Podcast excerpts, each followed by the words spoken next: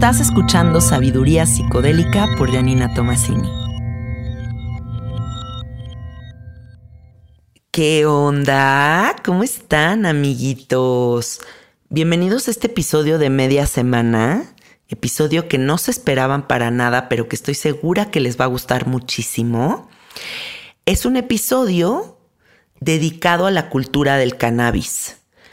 Y para hacer este episodio, lo que hice fue mandarles un mensaje de voz a muchos de mis amigos a través de WhatsApp y les dije, oigan, quiero que me cuenten una anécdota de cuando hayan fumado mota y les haya pasado algo cagado. Entonces, esta es esa compilación de historias de la vida real, marihuana. y van a poderlas escuchar. Pero antes de que nos adentremos en estas historias cagadísimas, quiero que sepan algo que yo creo que los va a dejar con la boca abierta. Porque de verdad, o sea, es que yo cuando me enteré que esto existía, me quedé así de ¿qué?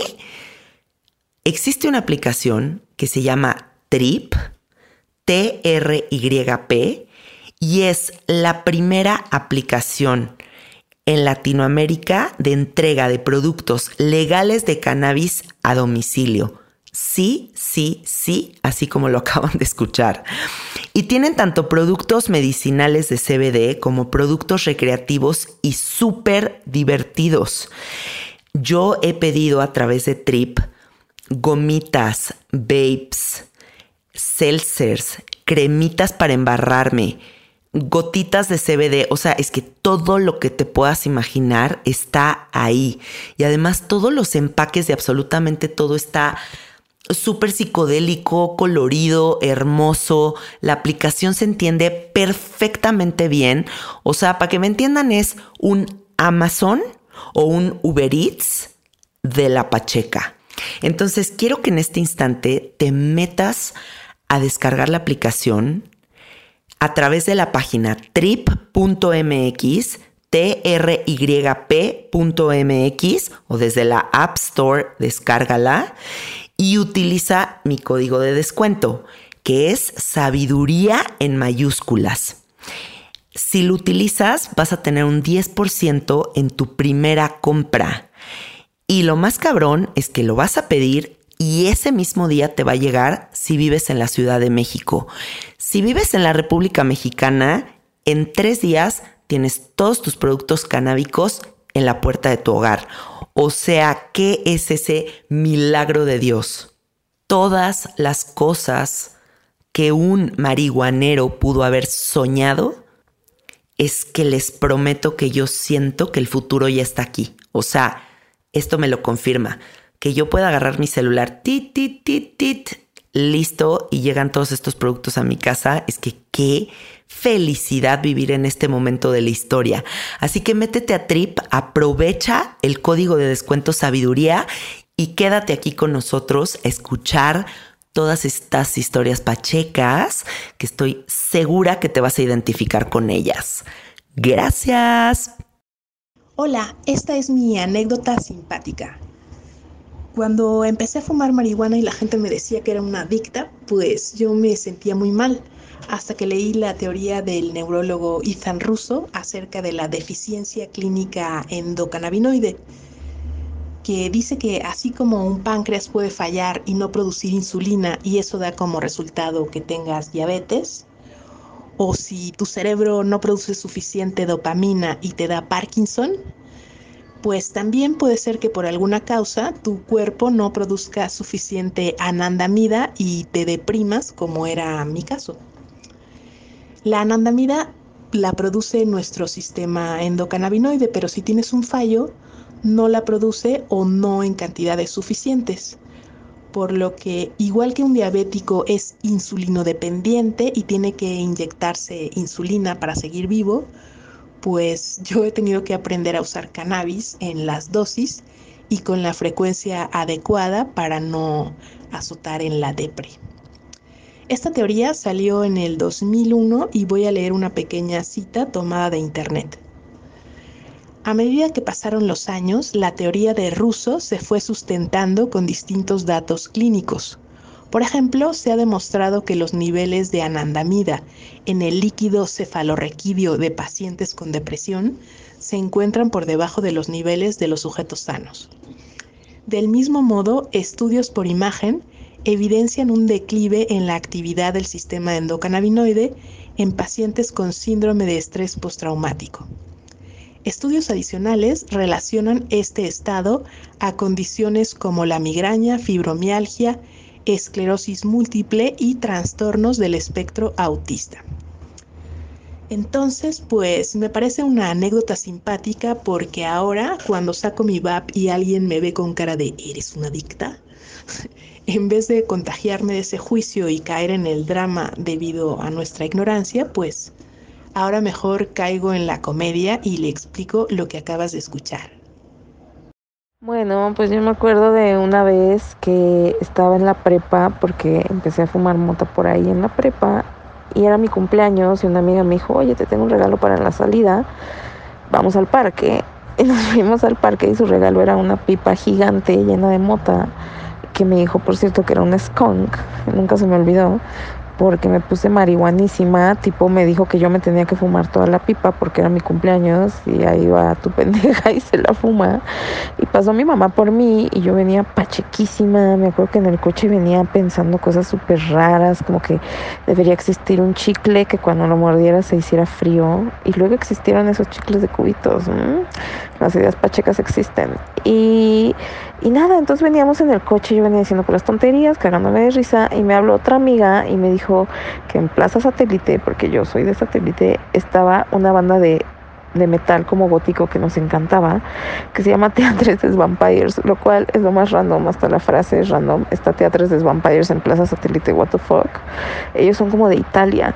Pues nunca supe qué hacían ahí, la verdad, pero entonces le dije a mi mamá, por favor, llévame a Plaza Satélite porque necesito ir ahora. Y mi mamá no sé por qué me llevó cuando claramente yo estaba drogadísima, pero bueno, me llevó y ahí estuvimos como mensas buscando a los vampiros por toda la plaza cuando de repente los encontramos y ya pues era momento momento de la foto.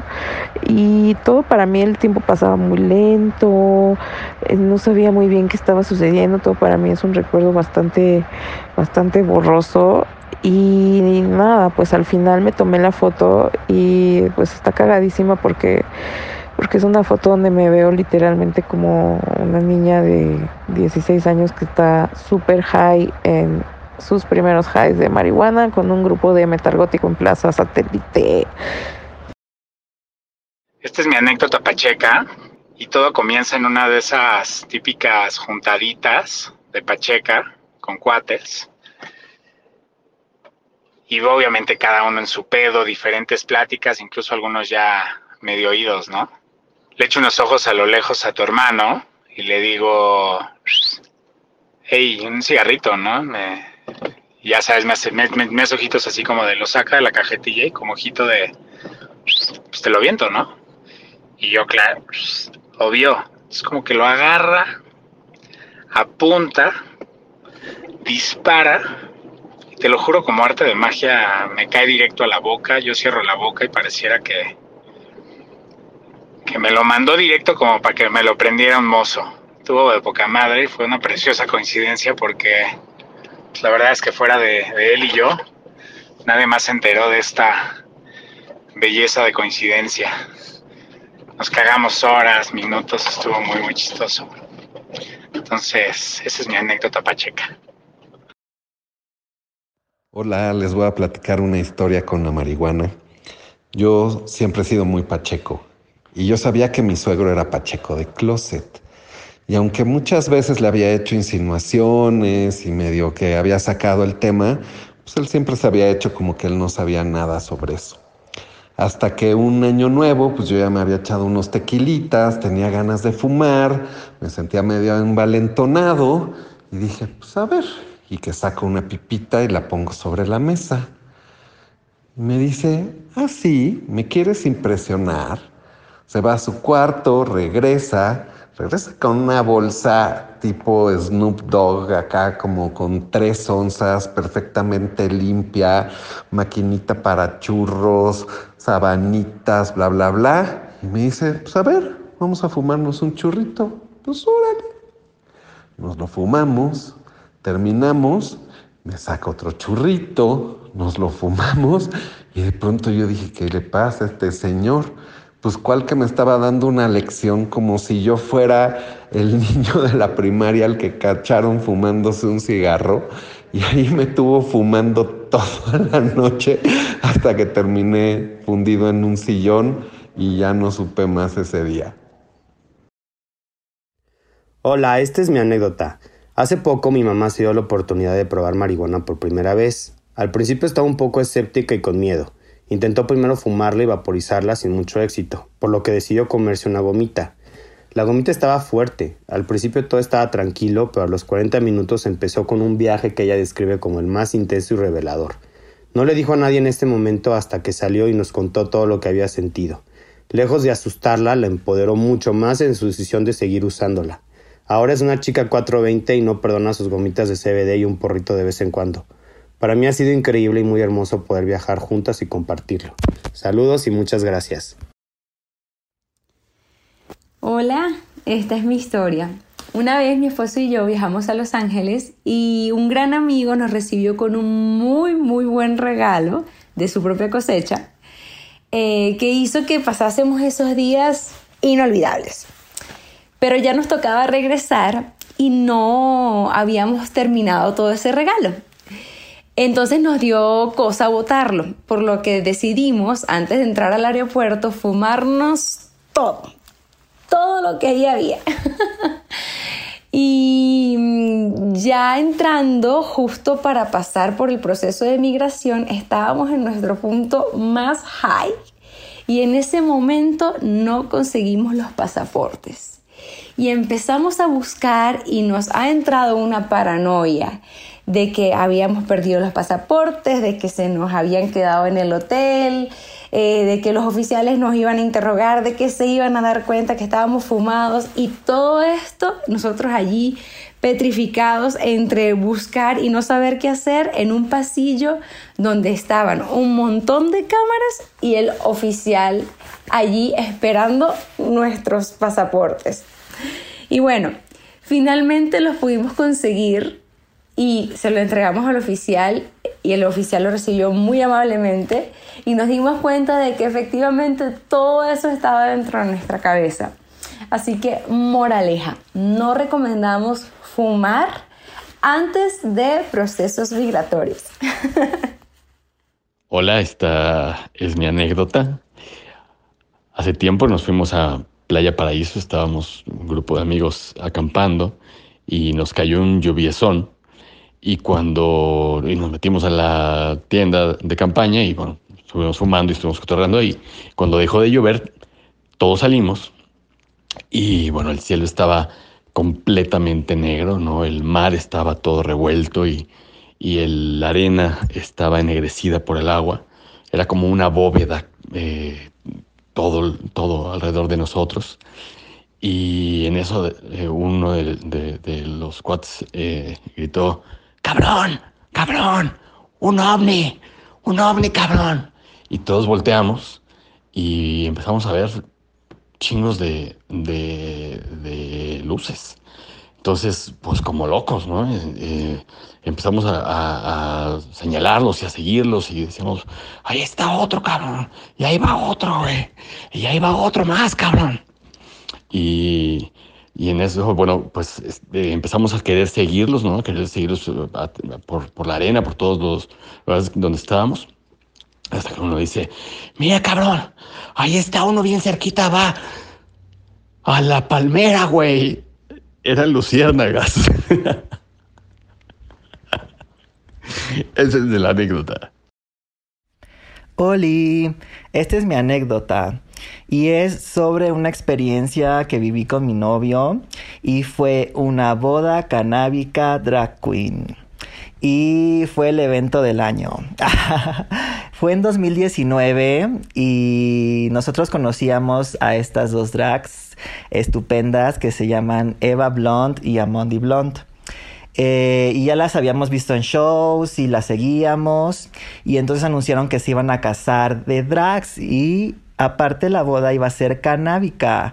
No, estábamos oriondos, de verdad.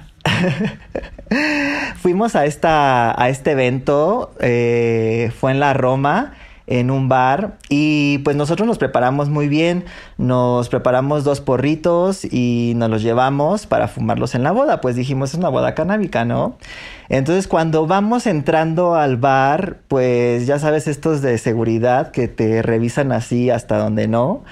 Y no manches, nos quitaron nuestros porritos y yo, no, mis porritos, ¿qué voy a hacer? Solo había fumado un porrito antes de entrar. Pero bueno, lo bueno es que en esta boda pues había muchos productos canábicos, o sea, había papas, que sus chicharrones con salsa canábica, que este sus monchis de galletas, de brownies y hasta el pastel era canábico y estaba súper bueno. Y pues bueno, o sea, uno entre que come esto y come el otro y que ya estaba un poco pacheco, pues se puso más pacheco. y había mucha gente eh, súper rara. De verdad, todos estaban espectaculares. O sea, todos iban elegantísimos. Había una drag queen que se llama La Moraliza, que me encanta su maquillaje, no podía dejar de ver su cara, o sea, volteaba para todos lados y su cara era como un imán para mí, regresaba y regresaba. Y pues había muchas personas, eh, conocimos a Mayre Wing y le comentamos que habíamos hecho sapo y que eh, pues la habíamos, te habíamos conocido por un, el episodio de Sabiduría Psicodélica donde sale Maire y nos dijo, no, no manches, qué loco y todo. Y pues estuvo la ceremonia, o sea, llegamos, estuvimos un rato ahí, empezó la ceremonia, dijeron unas palabras muy lindas, iban vestidas como de unos eh, trajes así, vestidos blancos de temática 420, así espectaculares, acuerpadísimas ellas, las mujeres, se veían así espectacular. Y este, después hicieron show cada quien. Em, pues hicieron lip sync y Eva hace un show así como que con luces y todos súper pachecos. Yo estaba pachequísimo. En eso anuncian que van a arrojar eh, los ligueros y que van a arrojar los ramos. Y fue así el momento de la cereza del pastel. porque, bueno, arrojaron los ligueros y todos estaban así súper emocionados, como que toda la gente se movió para agarrarlos, así como que se los arrebataban y todo. Y yo estaba así tieso, o sea, no me podía mover de lo pacheco que andaba y de absorber pues todo lo que estaba pasando en el lugar.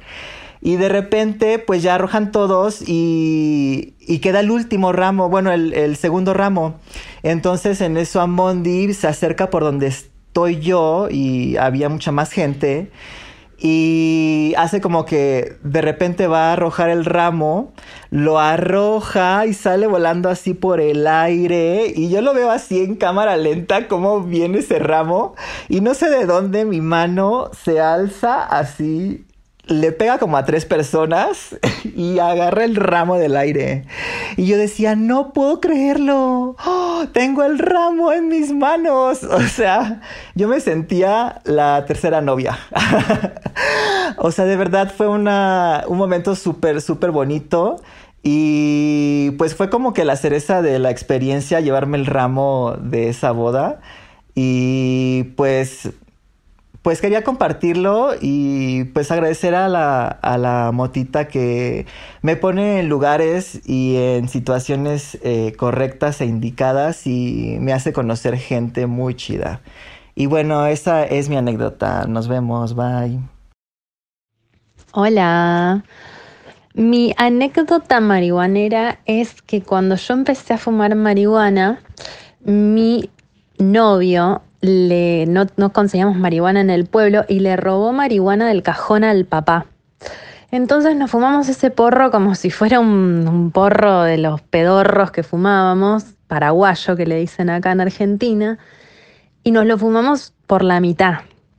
¿Para qué? Cuando tenía 17 años, cuando me quise dar cuenta, eh, se me empezó a dar vuelta a toda la habitación. Tuvimos que salir de la casa y nos pasamos por lo menos una hora y media caminando dando vueltas manzanas porque las cosas se me movían. Yo pasaba la mano por adelante de mi cara y la veía moverse en cámara lenta como en cuadros. Eh, escuchaba un perro ladrar y, y, no paraba de ladrar y sonaba el perro de fondo. Bueno, nada, eh, fue un locurón que me duró como una hora y media y no se me iba y mi novio no sabía si reírse o llorar. Y en un momento la mamá, era cualquier hora de la madrugada, y la mamá sale por la ventana y dice, chicos, que dando vueltas manzana a las 2 de la mañana. No, no, Dalia se siente un poco mal. Digo, bueno, fulanito se siente un poco mal, salimos a dar una vuelta. Bueno, nada, eh, hay que tener cuidado cuando uno es chico y le roba drogas a los adultos, porque los adultos tienen más plata y saben comprar buenas drogas. Entonces, Ojo, hay que tener mucho cuidado. Esa es la, anécdota que más graciosa que tengo de la marihuana, nunca me la voy a olvidar. Después me recuperé, no me pasó nada, no me desmayé, me tiré, me dormí y al otro día me levanté como si nada. Güey, mi historia de Pacheca es que tengo, desde que mandaste, desde que me escribiste para pedir la nota de Pacheca, tengo pensando, güey, ¿será que pongo esta, ¿será que pongo esta otra? Y como me he puesto pacheca, se me ha olvidado. Hola, esta es mi experiencia más chistosa con marihuana. Bueno, no es mía, es mía y de Celia, que es la señora que trabaja en mi casa. Yo un día pedí unas galletas deliciosas, nos las comimos, bueno, yo me las comí, dejé ahí la caja las guardé muy, muy, muy ordenaditas arriba de un lugar en donde pensé que pues ahí se iban a quedar. Y cuando regresé, pues la señora Celia ya se había comido la galleta y este y pues le dije, no, pues, pues es que esas galletas tienen marihuana. Y me dice, ay, no, es que ya me ha pasado, porque ya le había pasado una vez en casa de mi mamá. No es posible, y entonces ya la, la relajé, este, nos pusimos una pacheca divertidísima, vimos novelas juntos y nos moríamos de risa. Luego le di un ataque de que, ella quería leche, entonces se tomó dos litros de leche helados enteros.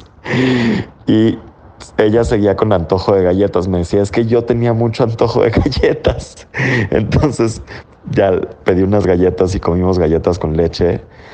Y, así, pero pues eh, tuvieron que venir por ella porque sí se puso muy hasta las chanclas. Y este, ya le duró como un día y medio. O sea, bueno, el otro día no vino a trabajar y al otro día tampoco porque, o sea, seguía. Y, y ya, pero después bajó y dijo que estuvo muy interesante, que estuvo muy bonito. Y pues yo ya, pues ya no podía de la risa y su hija tampoco, pero pues bueno, eh, esa es una historia que la neta fue muy cagada. Bueno, entonces mi historia es que mm, una vez estaba en Colorado con mi familia porque habíamos ido a esquiar y en Colorado ya era legal vender y comprar marihuana. Entonces yo quería irme a comprar unos productos ahí a la farmacia y le pedí a mi papá si me llevara. Y pues muy a regañadientes me dijo, bueno, está bien ya, te llevo. Eh, llegamos a la farmacia y le digo, ¿quieres entrar para ver cómo es? Y él, no, no, no, yo aquí me quedo en el coche, te espero. Entonces ya entro, tienes que enseñar tu pasaporte, que seas mayor de edad. Entro a la tienda, escojo varias cosas, de que un vaporizador, unas gomitas, etc. Y ya que tengo todas mis chivas, me dicen, no, pues es tanto dinero. Y quiero pagar con tarjeta y me dicen, no aceptamos tarjeta, solamente efectivo. Y yo no traía efectivo. Entonces tuve que salir, tocarle a mi papá en la ventana del coche, baja la ventana y le digo, papá, ¿me das dinero para mis drogas? Y pues me prestó mis dólares. Me prestó mis dólares para comprarme mi marihuana. Y ya me puse bien a gusto. Así que, viva la familia. Bueno, o sea, para mí la marihuana fue mi mejor compañera durante toda la universidad. Era mi cosa favorita estar pacheca y viví millones de experiencias increíbles estando pacheca. O sea, coleccionaba experiencias estando marihuana. Y pues bueno, o sea, desde ir a museos, ir a la Feria de Chapultepec, a Six Flags, ir a galerías de arte, pero ir a comer delicioso. Bueno, hacía absolutamente todo pacheca y todo me resultaba fascinante. Incluso hubo una época que me decían la señorita Brownie porque siempre tenía brownies de mota en mi bolsa para compartir con todos mis amigos y los llevaba a las fiestas y lo llevaba hasta un encuentro casual con un amigo para ir a comer. Me, me encantaba estar pacheca y la verdad es que lo único que puedo decir es que me enseñó muchísimo la marihuana y me hizo encontrar muchas verdades de mi vida. Y incluso saqué un proyecto en ese momento que se llamaba Cassette Art, que era un blog de crítica de arte contemporáneo, estando Pacheca. Y ese blog de crítica de arte contemporáneo, estando Pacheca, fue lo que me abrió todas las puertas en el periodismo para dedicarme a todo lo que yo quise. Así que al final esos estados pachecos que uno piensa que no terminan en nada, terminaron siendo una de las cosas más mágicas que me ha pasado en la vida, que materializó toda mi carrera como periodista. Así que, wow, amo la motita.